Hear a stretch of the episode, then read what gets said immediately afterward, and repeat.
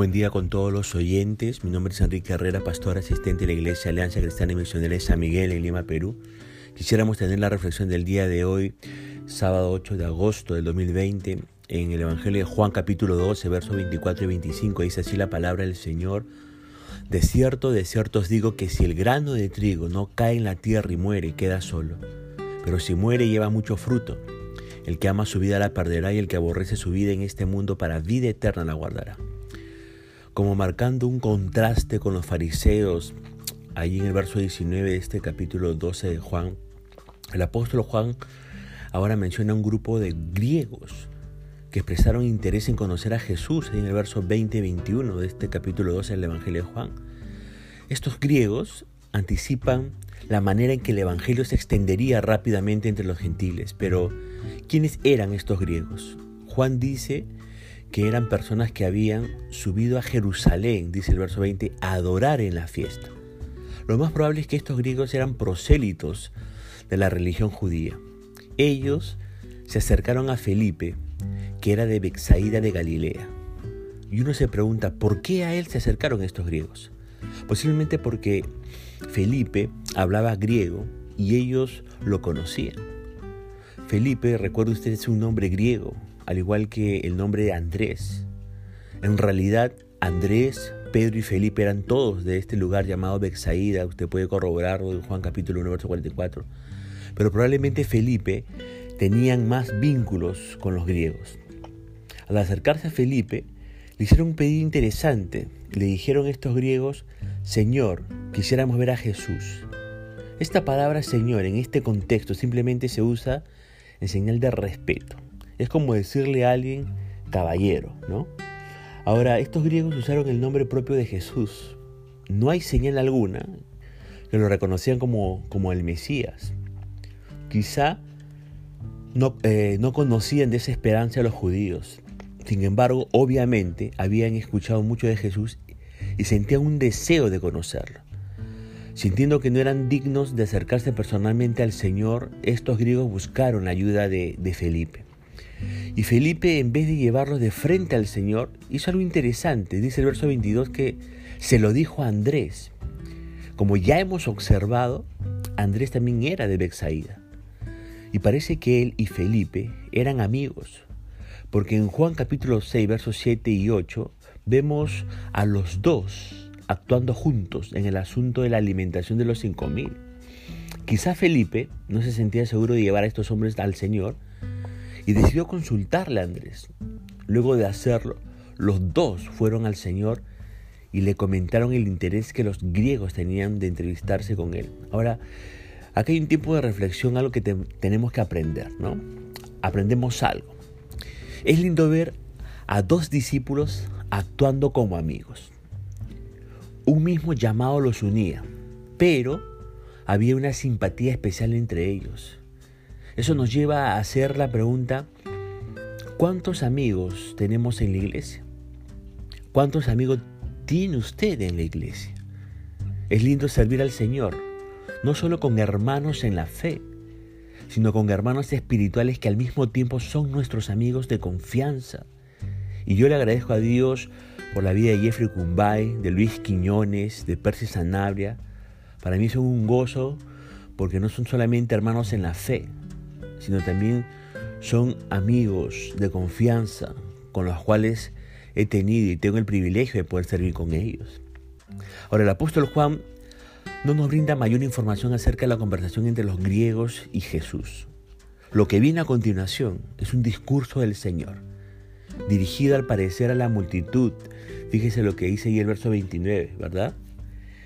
Y con, con, con solemnidad, el Señor dijo en el verso 23, ha llegado la hora para que el Hijo del Hombre sea glorificado. Y esta era, entre comillas, la hora a la cual apuntaba toda su vida, como dice Lucas 2, 34, 35. La hora, entre comillas, que fue una suerte de sombra que acompañaba al Señor a lo largo de su vida. Corrobore usted eso con Juan capítulo 2, verso 4 y Juan capítulo 3, verso 3 al 15.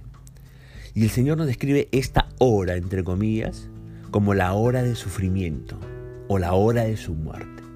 No describe de esa manera el Señor esta hora, sino la describe como la hora de su glorificación. Claramente, su muerte estaba, su muerte estaba de por medio, como dice el verso 24 y 25 de ese capítulo 12 de Juan. Pero el Señor sabe lo que hace, pone su mirada en lo que vendría después de su muerte.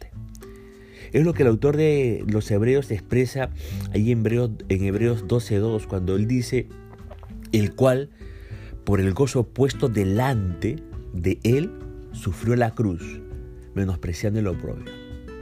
Ahora, ¿qué aprendemos de esto? Cuán importante es tener esta actitud como creyentes. Cuán vital, cuán enriquecedor es tener esta actitud como creyentes. Mire, escúcheme por favor. Dios no nos promete una vida fácil. Usted sabe eso. Dios no nos promete una vida fácil o no nos promete una vida sin sufrimiento. Lo que sí nos promete es una gloria eterna. Eso sí nos ha prometido el Señor, una gloria eterna, que vendrá luego de haberle servido en este mundo. Pero que toda nuestra vida cristiana sea fácil o que en la vida cristiana que tenemos como discípulos de Jesucristo, discípulos de Jesucristo, no vamos a tener sufrimiento, eso no lo, no ha prometido el Señor, sino nos ha prometido gloria eterna. Ahora, el versículo 24 es clave en este pasaje. ¿Por qué? Porque establece un principio fundamental en la vida cristiana. ¿Qué dice este versículo 24? Si el grano de trigo no cae en la tierra y muere, queda solo. Pero si muere, lleva mucho fruto. Nuestra vida, entre comillas, dice el Señor, no es gran cosa, es solo un grano de trigo, insignificante. Pero no se me vaya a deprimir, por favor, por esto que el Señor. Porque lo importante, ¿no? En ese grano es que en ese grano de trigo yace un gran potencial. El potencial de la reproducción. Lo que se requiere para la reproducción de ese grano son dos cosas. Que caiga en la tierra y que ese, ese grano muera. Caer en la tierra, escúcheme, no es suficiente. Tiene que haber muerte. Y en el contexto de la vida del Señor Jesucristo, caer en la tierra significaba ser rechazado por los líderes judíos y ser pisoteado por ellos. Pero eso no era suficiente, escúcheme, no era suficiente. ¿Por qué? Porque lo había experimentado ya por tres años sin producir mucho fruto. Lo que ahora quedaba por hacer era la segunda parte, morir. Eso es lo que le quedaba al Señor Jesucristo. Pero el Señor sabe lo que hace, se alegra. Se alegra ¿por qué? Porque sabía que producto de su muerte habría una tremenda cosecha de personas convertidas y salvas por toda la eternidad. Fíjese lo que dice Isaías 53:11, dice, el fruto de su aflicción. Y ese también fue parte del gozo puesto delante de él que nos hablaba el autor de los Hebreos.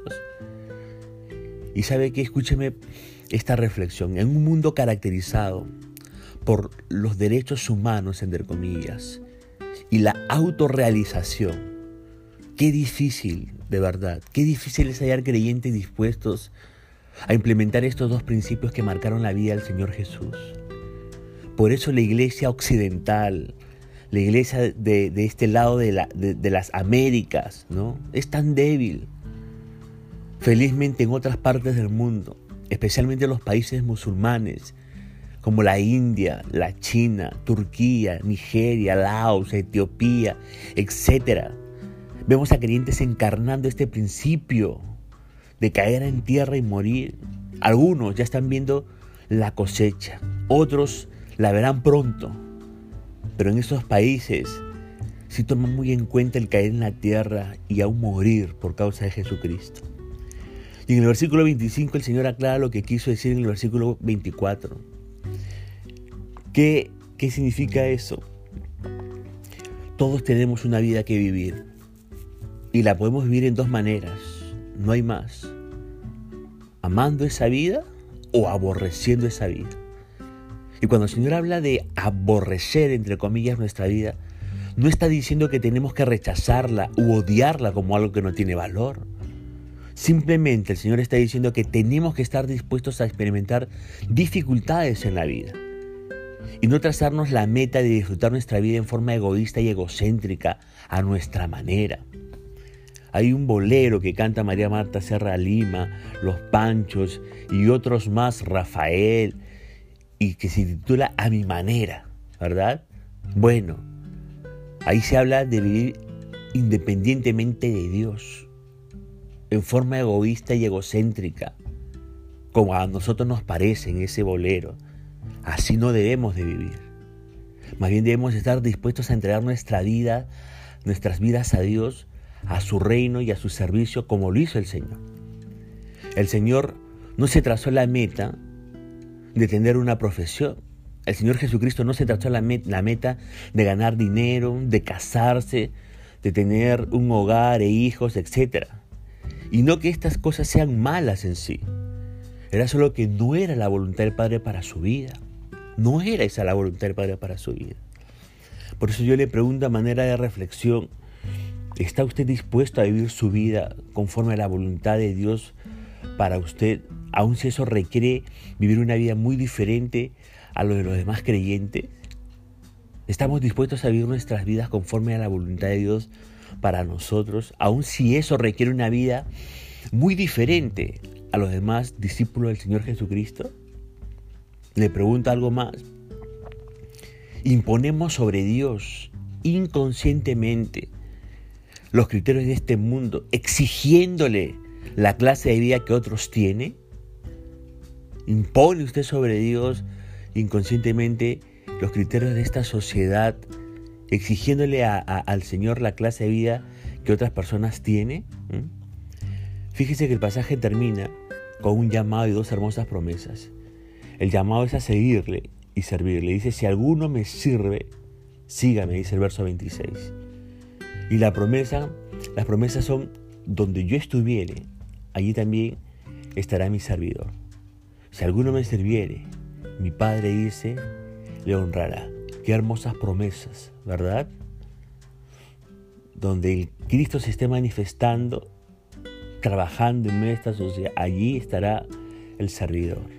Y si alguien sirve al Señor, el Padre le honrará. Ahora, este mundo es muy pasajero, como lo es la vida en la tierra. Lo que nos queda por delante es toda una eternidad. Es una nueva creación. Eso es lo que nos queda por delante a nosotros que somos discípulos de Jesucristo.